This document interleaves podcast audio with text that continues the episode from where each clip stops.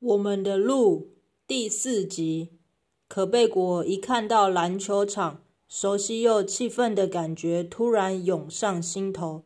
曾几何时，我也是球场上的一员，运球、传球、射篮，哪里难得倒我？但现在，还是别再回想那不堪回首的过往了。接着，又走访了几个社团，奇诺夫开口道。谢谢学长，今天带我逛社团，改天请学长吃好吃的贝果。随后露出真诚又爽朗的笑容。不必，可贝果说完便转身离开，留下满头问号的奇诺夫。即使如此，也不影响奇诺夫的好心情。只是突然想起，今天早上差点迟到，实在惊险。今天还是安分一点，早睡早起为妙。于是对自己吐了吐舌头。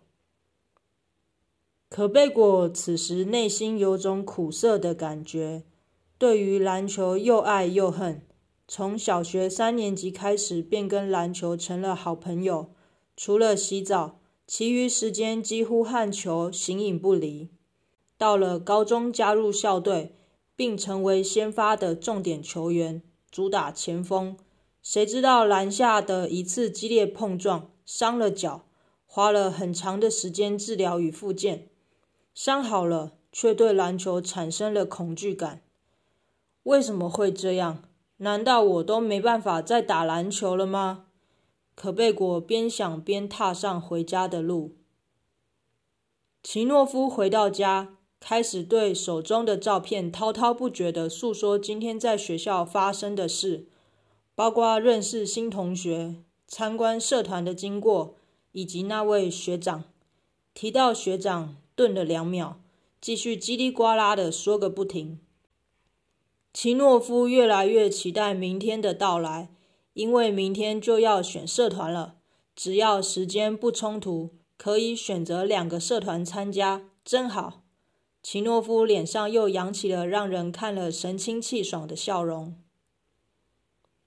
开学至今过了三个月，奇诺夫每天都在排球社与篮球社之间燃烧青春。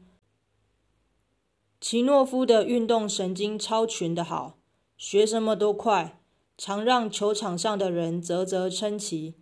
这小子是块璞玉，细细雕琢方能成为宝石。球队总教练赞许地说：“但即使拥有这般令人羡慕的资质，奇诺夫也从不自大，每天都扎实地勤练基本功。无论是排球的发球、低手高手接传球、扣球、拦网，又或是篮球运球、各种角度的防守，以及不同距离上篮、投篮等动作，均不敢懈怠。”终于，球队要举办友谊赛了。一般上场球员皆以二三年级生为主，但奇诺夫的努力大家有目共睹，甚至在小组练习赛中表现十分亮眼。所以教练再三思量之后，决定让这颗星星上场一试。未打先轰动，学校每每与他校举办友谊赛，总会吸引大批人潮前来观赛。校内校外的观众不断的聚集，体育馆的气氛越来越嗨了。今日比赛即将开打，这是奇诺夫上了高中的第一场篮球赛，他既兴奋又紧张，但内心没有一丝害怕，绑着鞋带蓄势待发。可贝果自从那天带奇诺夫逛社团离开球场后，就再也没有走靠近这一带。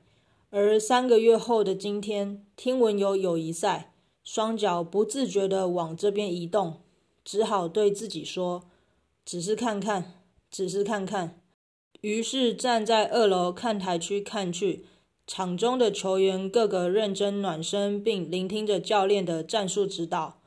可贝果不禁拳头紧握，叹道：“没有我。”眼中闪过一丝落寞。场上球员列队敬礼后，双方球员站定位准备跳球。哨声响起，两人纵身跃起，皆是奋力的想将空中的球拍向队友。切入，急停，转身跳投，truck 得分。一连串的动作如行云流水，让人目不转睛。场上有一颗耀眼的星星，不负众望，表现亮眼，与队友合作无间。场上专注而卖力的一举一动，以及赛后轻松的笑容，都被可贝果一幕幕的记下了。想必在场的观众也都有相同的感觉。这小子前途不可限量啊！比赛结束，奇诺夫与队友一起高声欢呼，真的十分高兴。但奇诺夫人觉得自己有很大的进步空间。体育馆的人群渐渐散去。可贝果仍然站在那儿盯着球场，即使没有人了，他还是静静地站着，待管理员做最后的检查，可贝果才慢慢移动脚步向外走去。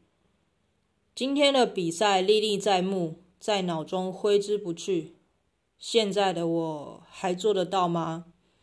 突然，一颗球滚至脚边，可贝果正犹豫要不要捡起。一个熟悉的声音传来：“嗨，学长，好久不见，可以把球丢给我吗？”是奇诺夫轻快地喊着。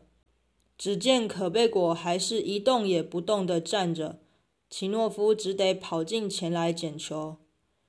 看见奇诺夫离自己越来越近，可贝果还在思考着怎么回应，一个放大的笑脸已经出现在眼前了。学长，学长。可贝果学长，奇诺夫挥挥手叫着他。嗯，什么事？看学长一直站在这里发呆，所以喊你一声。学长，没事吧？没事。你这么晚还在自主练习？是啊，今天发现自己有不足的地方，所以想再练一练。奇诺夫摸摸鼻子地说。对了，学长也打球吗？能不能陪我一下？可贝果更沉默了。学长，要不要你就站在罚球线内做防守动作就好，陪我练一下好吗？奇诺夫满脸诚恳地说道。无声，犹豫，犹豫，再犹豫。啊，原来这么晚了，学长谢啊，还是算了，我先走喽。奇诺夫离开前不忘给上一个阳光般的笑容，人瞬间就不见了。可贝果眼睛望向那人不见的方向，突然心中有了一丝遗憾。明明自己对篮球还是……摇了摇头，不敢再往下想。回家吧。奇诺夫回到家，迅速灌洗完毕，在桌历上记录了今天的战绩，带着微笑入睡。